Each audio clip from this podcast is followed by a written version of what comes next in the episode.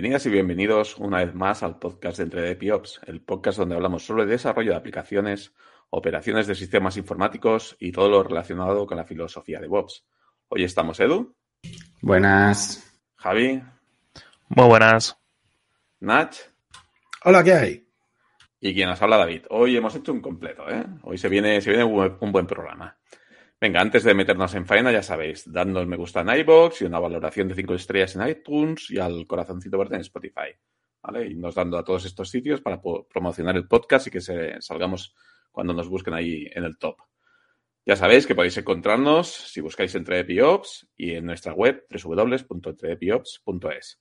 En nuestro grupo de Telegram, donde como siempre lo decimos y es verdad, tenemos una comunidad que debate con un nivel muy bueno y hoy lo vamos a demostrar y en Twitter si nos buscáis por el arroba entre También queremos aprovechar para dar las gracias a nuestros Patreons, que son pocos, pero bueno, están ahí, ¿vale? Y nos van apoyando mes a mes. Así que, por favor, ya sabéis, venid y apoyadnos para que esto siga.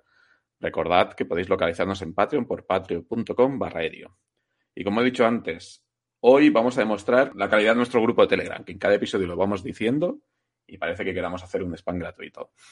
Ya veréis que la calidad es muy buena y el contenido que lo comparte pues es mejor todavía. Y para demostrarlo hemos decidido hacer un experimento.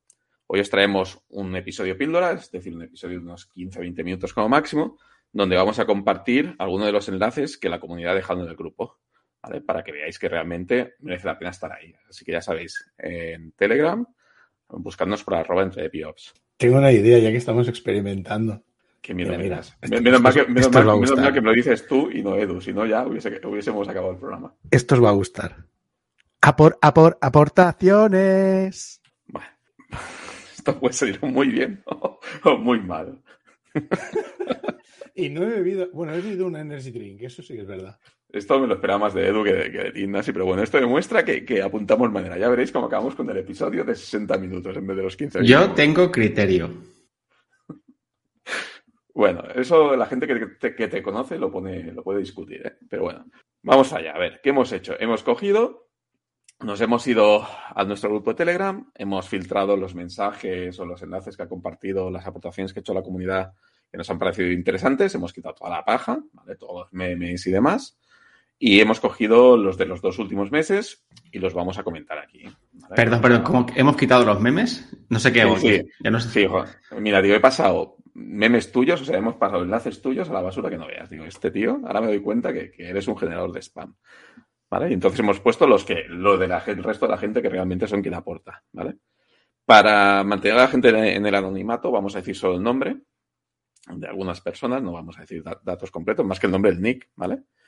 Y, bueno, vamos a, a, decir lo que han compartido para que veáis un poco lo que, lo que os estáis perdiendo si no venís al grupo. Vale, empezaremos, ya os digo, empezamos de diciembre y iremos avanzando hasta enero, dos meses. Y si os parece, empezamos. Vale, el primer que quiero comentar es eh, Jordi, que enlaza un artículo de una comparativa sobre el tipo de base de datos en función de los requerimientos de SQL versus no SQL. ¿Vale? Se llama How to Select eh, From 12 Database Types y básicamente es un artículo donde te va explicando en función de tus requerimientos y demás eh, los diferentes tipos de base de datos. comentar que en especial me gusta mucho al final del artículo hay como un, un diagrama, ¿vale? Donde te pone en función de tus requerimientos los principales proveedores cloud y no cloud y las bases de datos. Y bueno, es como un diagrama de decisión que, me parece bastante interesante. PostgreSQL, siguiente pregunta. El, el, enlace es de un blog que se llama Towards Data Science. yo hace tiempo que veo artículos de esta. No sé si es un solo tipo o es un grupo de gente o tiene colaboraciones. Me parece que, que tiene colaboraciones.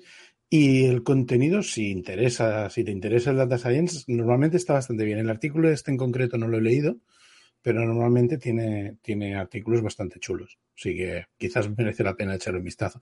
Lo único que no me gusta es que está en Medium. Pero eso son manías mías que le tengo yo a Medium. más uno a lo de Medium. Odio Medium. Gracias, Edu, por esa fantástica aportación. Yo, yo creo que lo de Medium es para un da para un debate ¿eh? un día. Venga, apuntémoslo en nuestro trelo de, episodios. Venga, vamos a por el siguiente. te lo dije que lo apuntases. Dios. ¿En qué jardín me he metido? Me cago. Bueno, vamos a, lo siguiente. Sergi comparte el enlace eh, del día que salió a la luz todo el tema de los for Java, ¿vale? Que cuando vivimos felices en la ignorancia, pues bueno, él fue el que trajo la tormenta a nuestro grupo. Y bueno, me acuerdo que ese fin de semana pues me tocó trabajar gracias a los for Java. Para un día al año que trabajas. ¿Cómo parcheas PowerPoint? ¿Usas Java?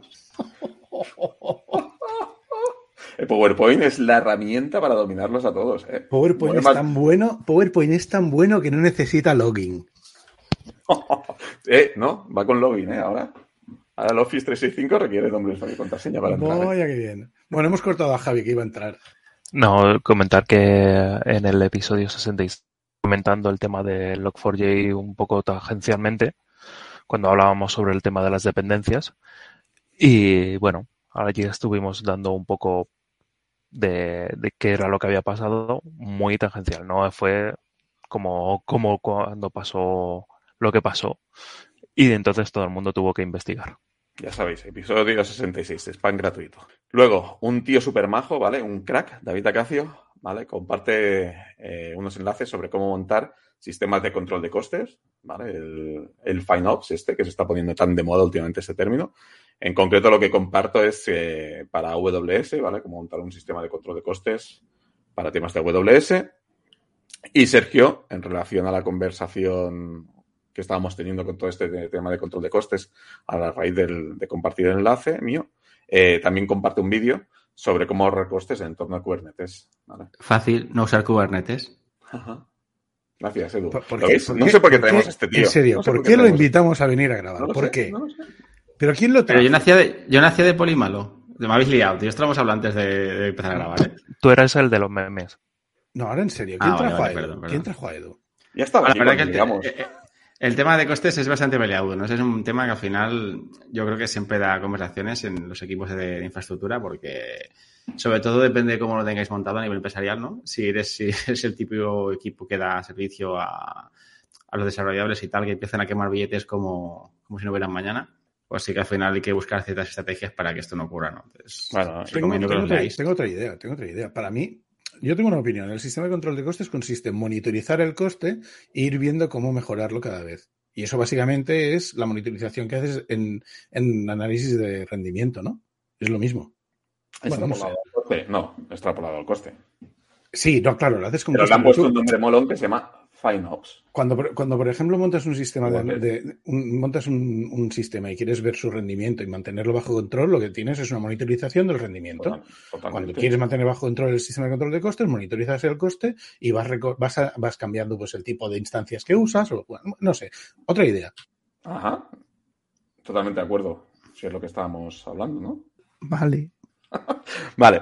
¿Y qué más? Aparte de esto, y bueno, Jordi también comparte, también enlazado con los costes, ¿vale? Una compañía que se dedica a, la- a temas de control de costes, ¿vale? Os la dejamos eh, aquí. Aptio se llamaba. Dejamos el enlace. Eso, dejamos los enlaces. Que me- no, no sé, Perdona, como, la, como, la, como la verdura, apio, no, que no lo he entendido bien.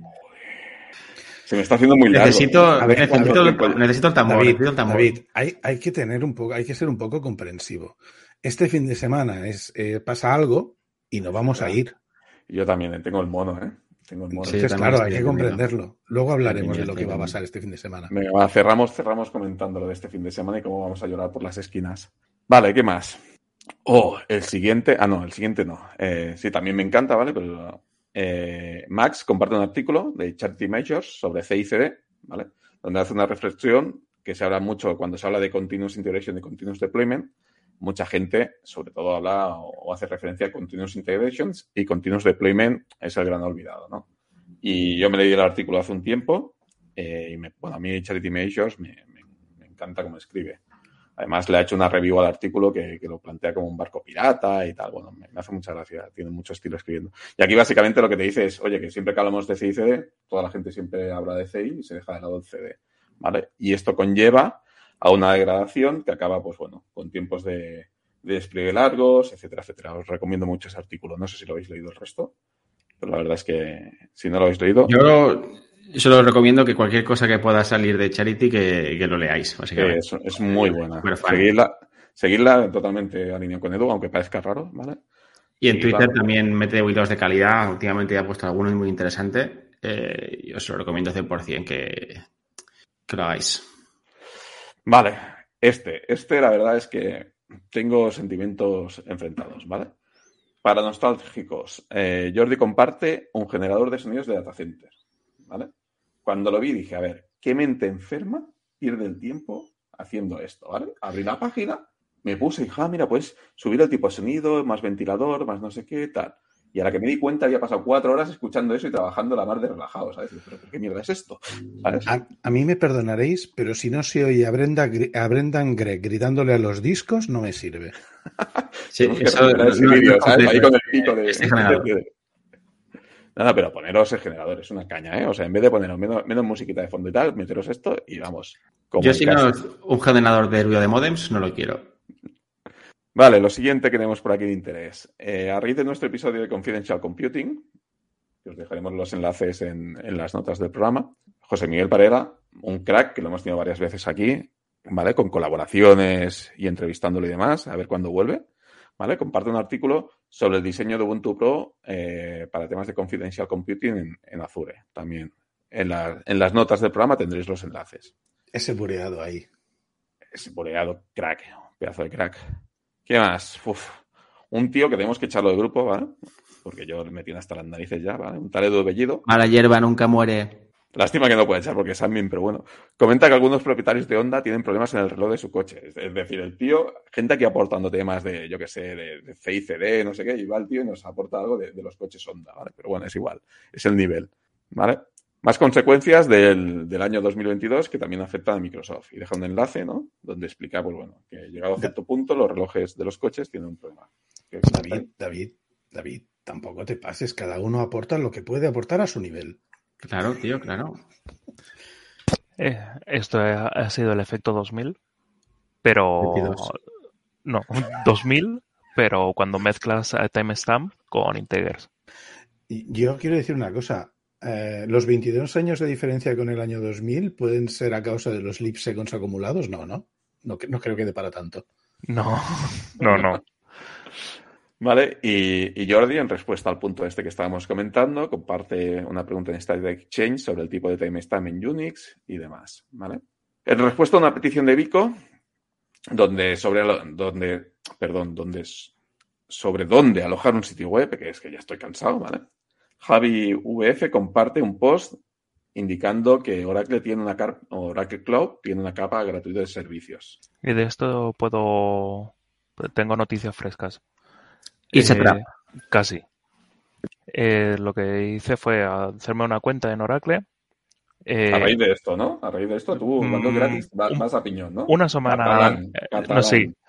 Vi gratis. Recuerda que yo fui el que le preguntó a los de Oracle Linux, oye, ¿pero es gratis? Y dice, sí, sí, te lo puedes llevar. Yo, no me lo creo. en el stand de Oracle, de Oracle Linux. ¿Pero esto fuiste tú o fue Edu? Yo creo que esto fue Edu. Yo le pregunté eso. Ah, ¿tú, ¿Y tú qué le preguntó? ¿Tú le dijiste algo a la, de, a, a, la gente de Oracle en el stand de la FOSDEM hace años? Edu, ¿no? Ah, no, fue porque tenían el CD de Unbreakable Linux y tú le preguntaste si de verdad era Unbreakable. Puede ser que fuera esto. Eso, eso, eso sí que es más de Edu. Eso, eso encaja con Edu. Hace cara como que no era esto, que no se acuerda. Ahora no está seguro. Acuerdo, ¿no? Está dudando. Yo sé que tenía el muñeco de, de Unbreakable Linux, ese que era el Linux así mazado con el, con, la, con el escudo. Y cuando llegué al trabajo y no sé, los compañeros le rompimos la cabeza. Dijo, pues tan Unbreakable no es, porque lo acabamos de romper. Ah, vale, igual estoy mezclando lo de Javi con lo tuyo. Vale, vale, perdón, perdón. Bueno, yo no recuerdo ahora que le dijera eso, ¿no? Pero po podría ser, podría ser. Vale, vale, perdón, perdón. Pues es eso, durante un mes te dejan todas las opciones, después te avisan, oye, dentro de un mes te vamos a, quitar todo. Y me han quitado todo lo que tenía, porque justo han pasado los dos meses, eh, pero las máquinas aún están vivas, o sea que te quitan según qué cosas y las otras parece que te las mantienen free, o sea que parece bastante interesante. Bueno, ya es de esperar un poco, es lo que hicieron con MySQL, ¿no? Ahí, ahí, ahí, ahí, ahí. Bueno, tampoco, ¿esto qué diferencia tiene con las capas gratuitas que tienen otros proveedores de servicio? Para siempre. Esa es la diferencia. Para, para, para siempre hasta que te digan que pases por caja. Sí, pero bueno. El tema es este. Son, bueno. son, cuatro máquinas. Eh, solamente pueden ser cuatro, máximo. Porque Y- puedes ponerlas, a- hay una, puedes poner más CPU, menos CPU, cambiarlas y todo esto, y eso lo puedes hacer. Pero una de las limitaciones que tienes son eh, 200 gigas de disco duro, y resulta que el disco duro mínimo son 50 gigas, como si fuese un Windows. Y entonces, ¿qué pasa? Que solamente puedes abarcar a cuatro máquinas. Bueno, Y, y las máquinas siguen existiendo, o sea que no- noticia de hoy.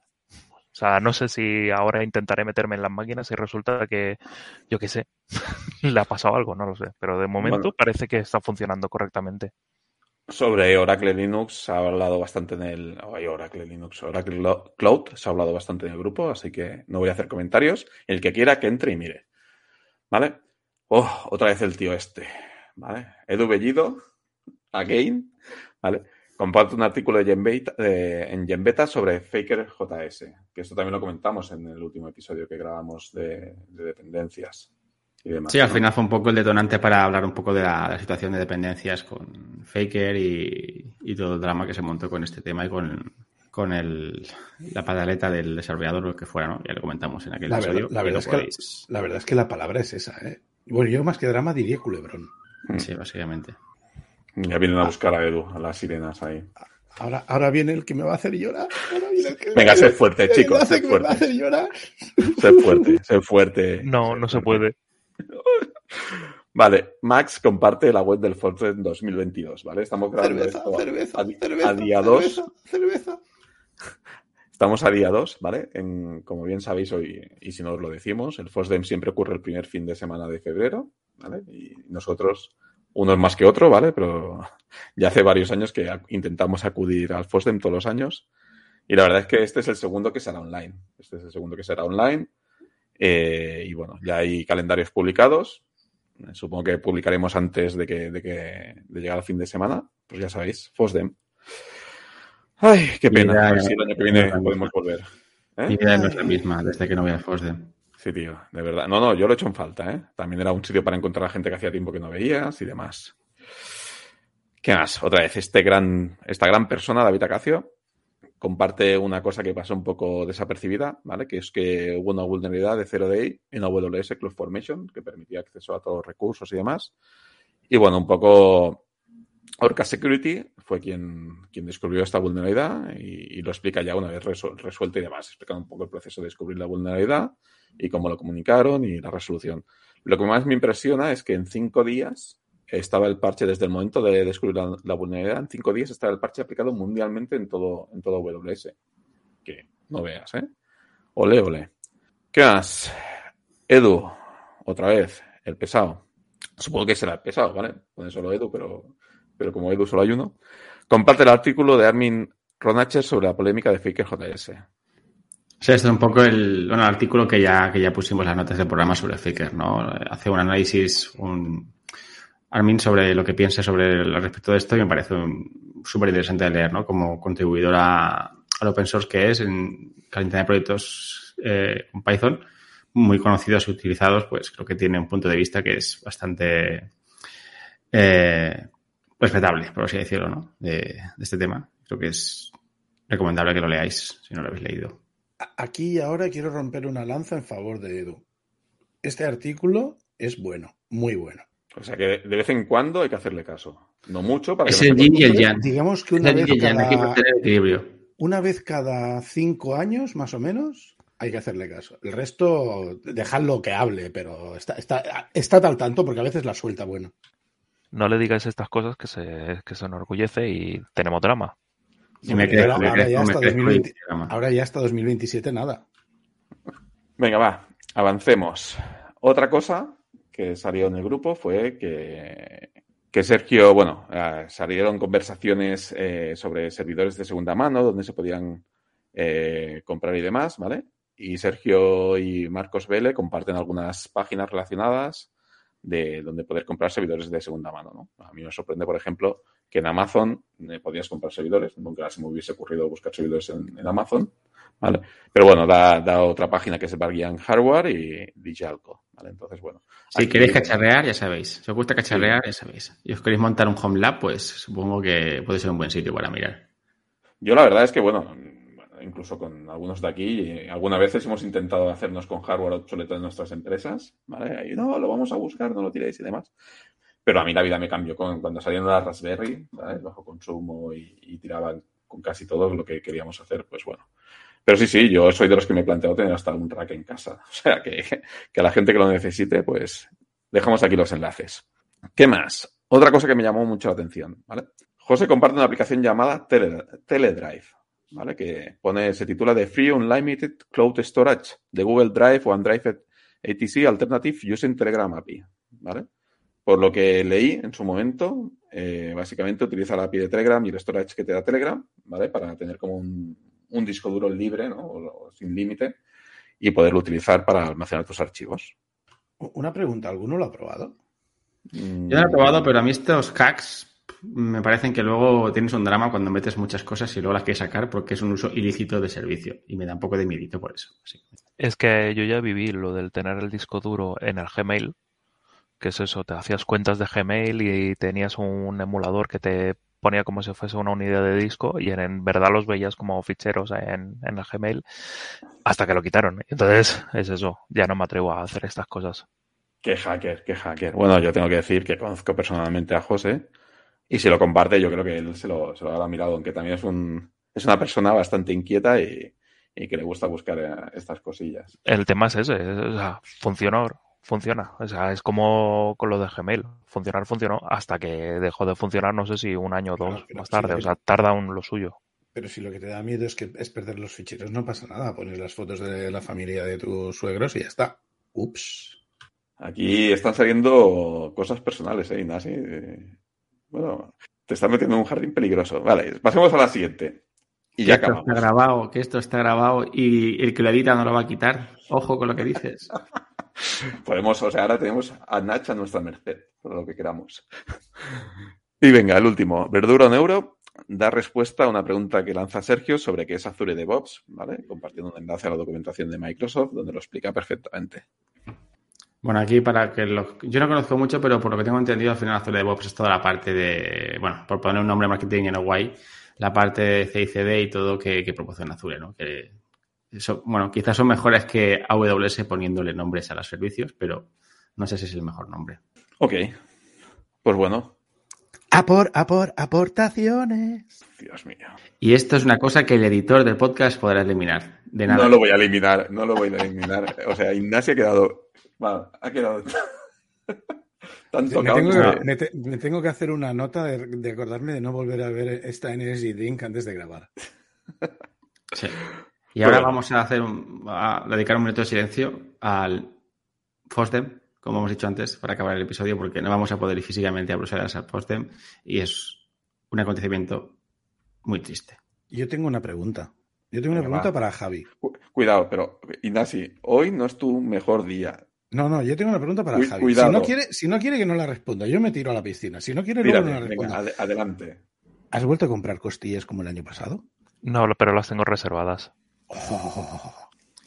A ver, todo esto viene de dar contexto, porque la gente dirá, estos locos que hacen hablando de costillas. En, en el FOSDEM, eh, habitualmente cuando nos reunimos, eh, en Bruselas hay un restaurante que tienen costillas a volonté. Es decir, que entras en el restaurante, vas pidiendo costillas, vas pidiendo costillas, más costillas y más costillas. Y entonces, eh, digamos que el año pasado, cuando celebramos online el FOSDEM, eh, fui haciendo unas cuantas fotos a las cervezas y a las costillas que había preparado para tan magno evento, ya que no podíamos estar allí, pues al menos poder disfrutarlas en casa. Ahora me estoy preguntando si deberíamos compartir el enlace del restaurante en, la, en las notas del programa. Hombre, es un buen sitio para ir. Yo creo que si vas a Bruselas de viaje, pues bueno, si te gusta comer- Bruselas y toda Bélgica, porque están por, situados por todo, toda Bélgica. O sea que podemos, lo compartimos en el. Sí.